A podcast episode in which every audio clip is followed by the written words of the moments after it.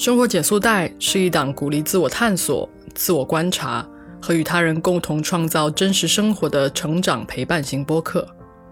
在这里，你会放慢脚步，你会得到共鸣，你会感受到力量，你也同样会继续带着困惑面对生活。但我们必须勇敢的去经历、去创造，因为只有这样，我们才会成为凝视彼此时。对方眼中的光。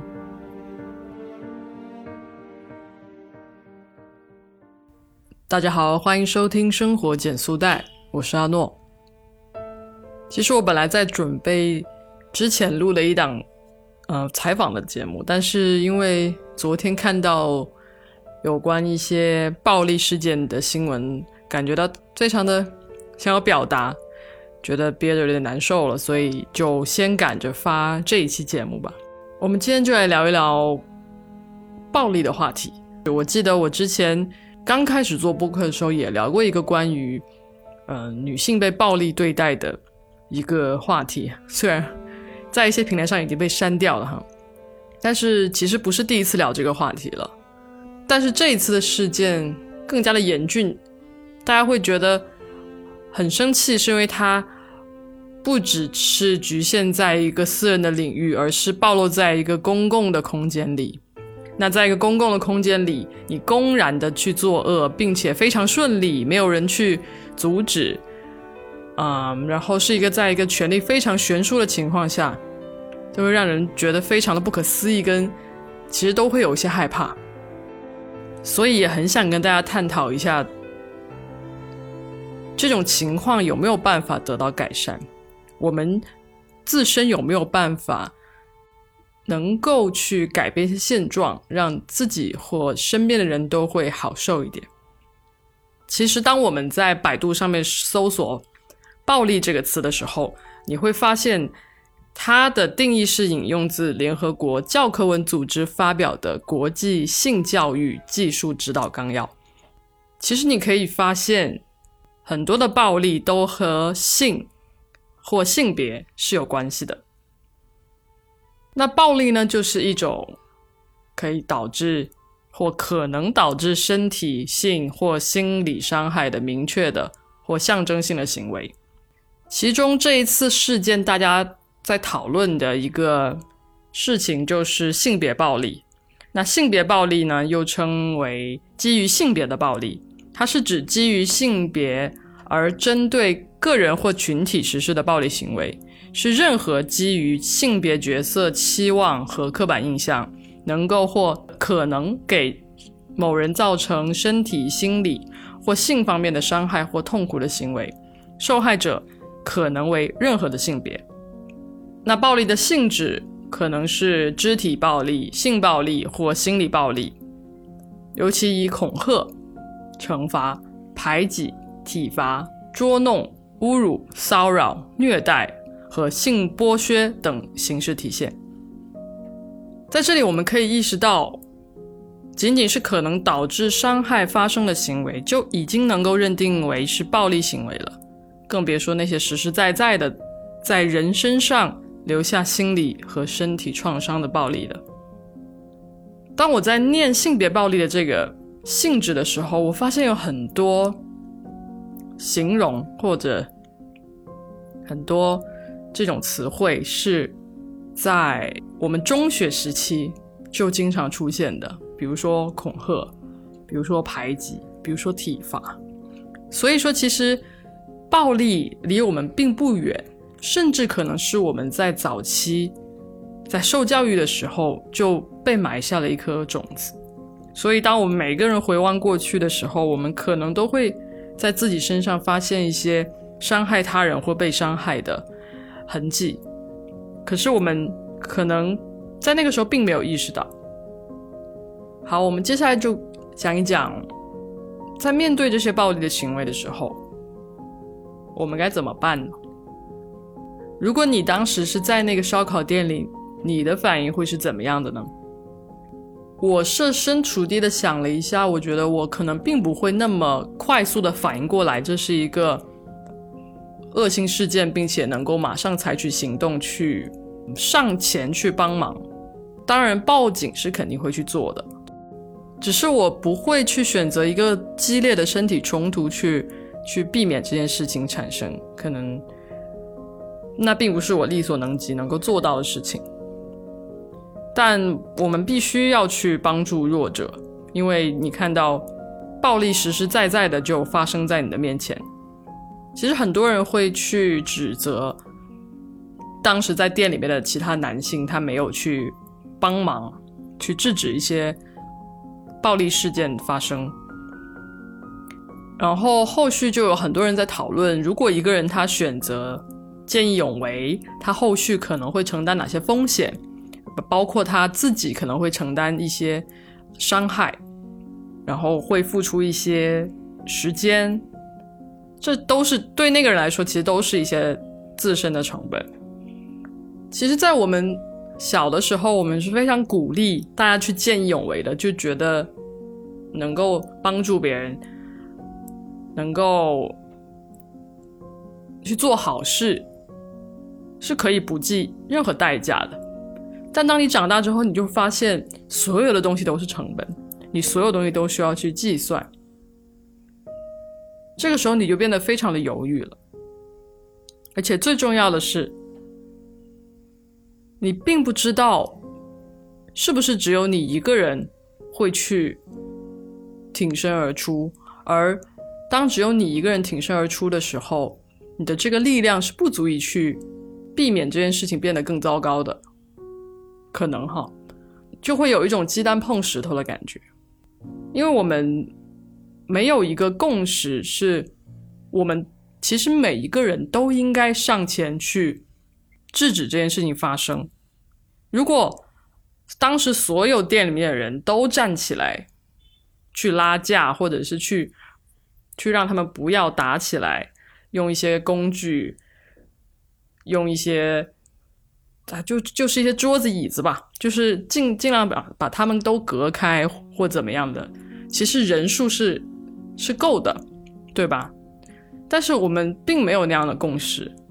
我们并不觉得说这件事情是一件值得所有人、值得我自己起来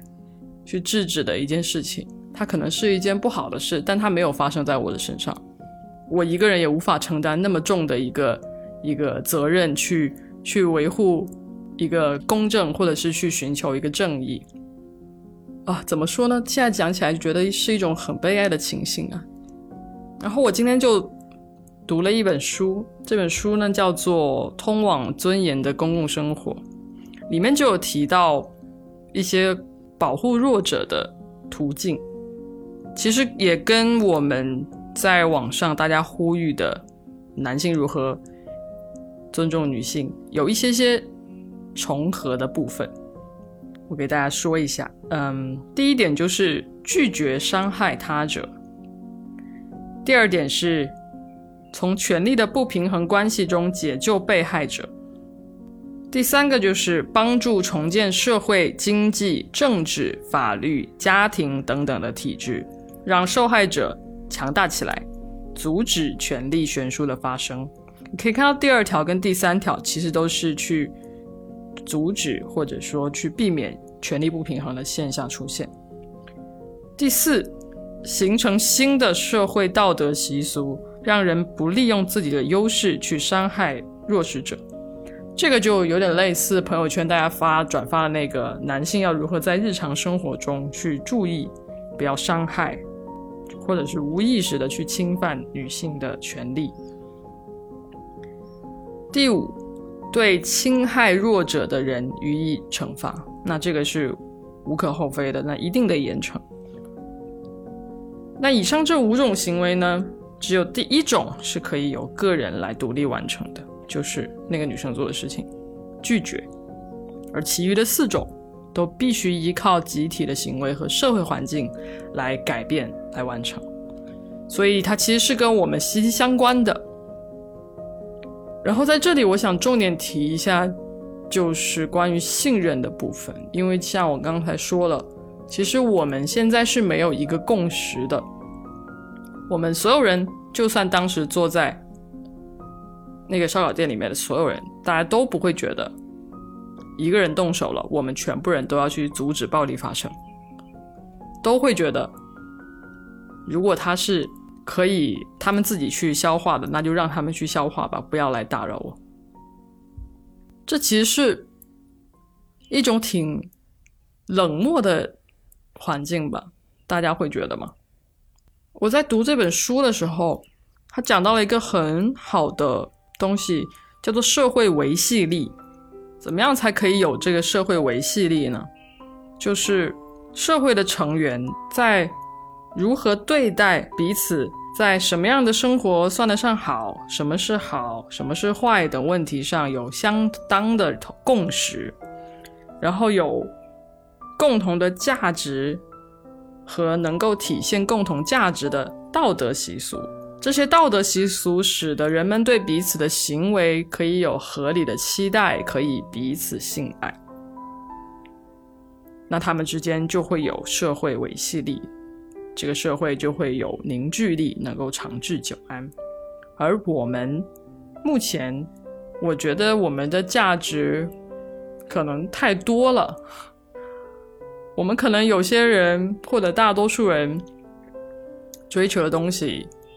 并不足以达到这样的共识，但我们本身人就很多，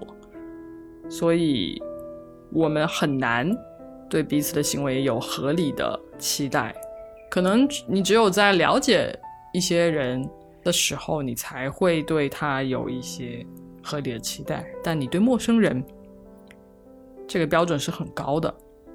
所以，我们如何提升这样子的一个信任？提升这样子的一个合理的期待，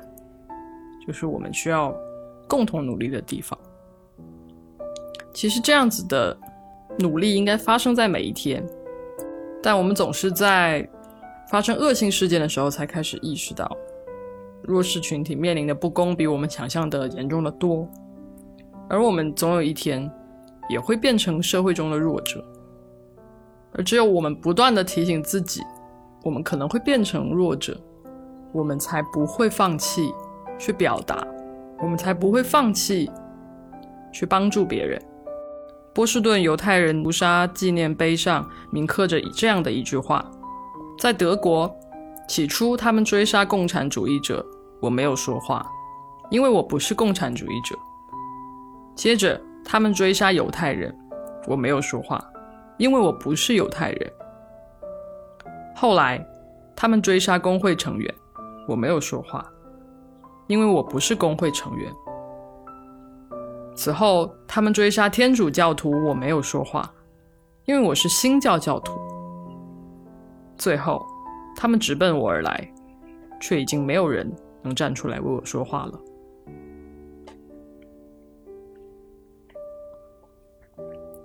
我真的很不希望我们未来的生活的时代是一个非常冷漠的时代，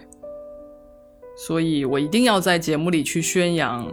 真善美，因为我觉得这个非常的重要。